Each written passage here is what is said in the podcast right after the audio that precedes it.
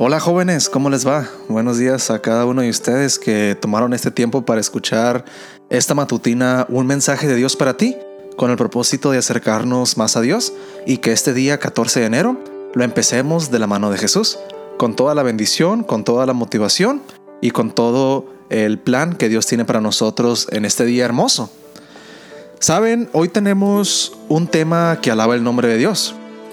Y aunque, por ejemplo, yo me encuentro muy cansado por haber cuidado a mi bebé toda la noche y lo estaré cuidando todo el día, yo quiero empezar este día alabando el nombre de Dios y eso es lo que te invito a hacer a ti, querido joven, esta mañana.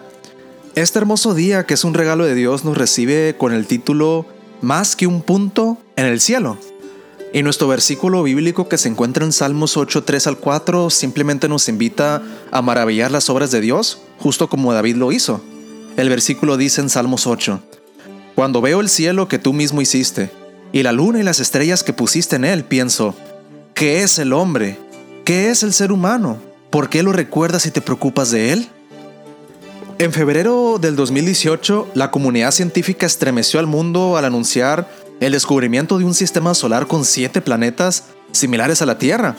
Lo llamaron TRAPPIST 1 en homenaje al telescopio que lo descubrió. Muchos de los datos relacionados con este hallazgo son sorprendentes. Tres de estos planetas están localizados en una zona habitable, es decir, en una área con condiciones aptas para que exista agua y vida. El sistema está ubicado en la constelación de Acuario, a 40 años luz de la Tierra, y las temperaturas de estos exoplanetas varían entre 0 y 100 grados centígrados. Lo que más me llamó la atención es que mientras nuestro planeta se tarda 365 días en darle una vuelta al Sol, estos siete planetas se toman entre 36 horas y 13 días, pues giran alrededor de un tipo de estrella conocido como enana ultrafría, con un brillo mil veces menor al del Sol y con el tamaño aproximado de Júpiter. Los científicos incluso quieren enviar un telescopio para estudiar de manera más precisa a este sistema solar, saber si hay vida ahí y si sería posible establecernos en alguno de estos planetas en algún momento del futuro. La noticia se volvió viral y hubo muchos comentarios al respecto. Recuerdo con el doctor Mario Pérez, científico del programa Orígenes Cósmicos de la NASA, él dijo, sería muy raro que estuviésemos, solos en el universo. Por supuesto, creo que no estamos solos en el universo, aunque te confieso que tampoco creo en enanitos verdes. Pero al contemplar las maravillas del espacio, experimento el mismo asombro de David cuando escribió el Salmos 8. ¿Qué es el ser humano para que Dios acuerde y se preocupe por nosotros. En este gran espacio y universo, ¿cómo puede Dios verme, oírme y estar al pendiente de mí? ¿Un ser tan minúsculo e insignificante? Cuando pienso en esto y me doy cuenta de que no merezco todo lo que Dios hace por mí, no puedo evitar caer de rodillas ante su presencia y sentirme afortunado. Dios quiere que sepas que tú y yo somos más que puntos en el espacio. Importamos tanto que Jesús dio su vida por nosotros. ¿No es eso más maravilloso que el descubrimiento de Trappist 1? Este hermoso devocional de hoy vino con muchas enseñanzas, queridos jóvenes, enseñanzas prácticas que nosotros claramente podemos aplicar en nuestras vidas. Ustedes saben, jóvenes, vivimos en un tiempo muy confuso, lleno de filosofías, doctrinas, religiones clamando tener la verdad, denominaciones, tantas instituciones que dicen que ellos tienen la exclusiva verdad. Dentro de estas tantas ideologías y filosofías, hay una filosofía contraria al cristianismo que se llama el nihilismo. El nihilismo es una corriente filosófica que dice que la vida no tiene sentido, que el ser humano no es valioso, que somos insignificantes ante el cosmos tan grande, que nuestra vida va a acabar y se va a ir de una manera efímera, de una manera que nadie se va a acordar y no vamos a hacer ningún impacto en esta tierra después que nos vayamos. Es una manera muy depresiva. Muchos, muchas veces los ateístas o a las personas que tienen problemas depresivos o problemas ah, sociales son los que adoptan una filosofía tal que les dice que ellos no son importantes, que ellos no tienen sentido ni significado en esta existencia. Pero la buena noticia es que tú y yo en nuestra iglesia, en nuestra filosofía de vida, nuestro cristianismo, nuestra religión, no tenemos que creer eso.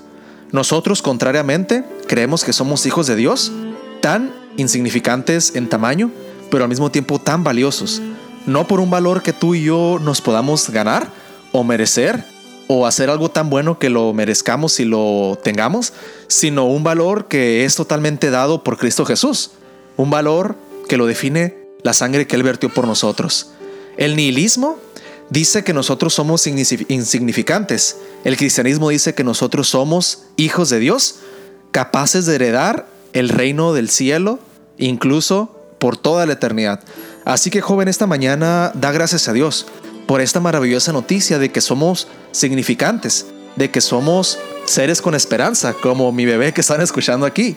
Un ser que crece tan pequeño, tan dependiente, pero que se desarrolla a alguien capaz de aceptar el sacrificio de Cristo y que cuando lo hace es alguien que Dios lo toma como su propio hijo.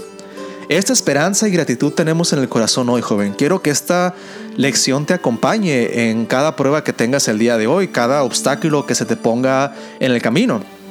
Cualquier persona o situación que te haga creer que tú no eres ah, merecedor de la gracia de Dios o que tú no eres significante en esta vida, tienes que pararte de acuerdo a la doctrina de Dios y decir, gracias Padre por hacerme tu hijo, importante, significante, y aunque soy un puntito en el espacio, moriste por mí.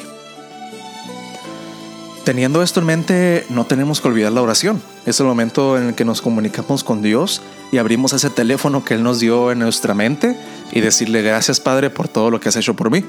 Así joven que te invito antes de orar, tener en cuenta también el año bíblico, el momento privado y personal que tú tienes con Dios, que se va a encontrar hoy en enero 14 en lo que va a ser Génesis 20 al 22. 20, 21, 22. Se preguntarán, ¿por qué no el 19?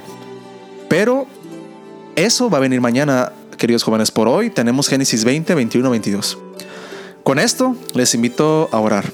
Oremos. Querido Padre Santo que estás en el cielo, te damos gracias porque nos das significado, nos das valor, nos das propósito en esta vida, Padre. Gracias porque eres un Dios demasiado benevolente con nosotros, que nos das un lugar en este cosmos tan grande. También te agradecemos, Padre, porque dentro de tantas filosofías tú nos resguardas. Tú nos guardas de cualquier confusión y nos enseñas que el valor tú nos los pones y así estaremos contigo por la eternidad. Que estas promesas se queden en nuestro corazón, Padre, y que nos den la motivación y el combustible para seguir este día que tú nos das como don. Por favor, quédate con nosotros, bendice a tu querida iglesia de Austin First y a nuestro grupo de jóvenes, Padre. Que cada uno sea conducido por tu mano y obtenga tu presencia en su vida. Te lo pedimos en el nombre de tu Hijo amado Cristo Jesús. Amén.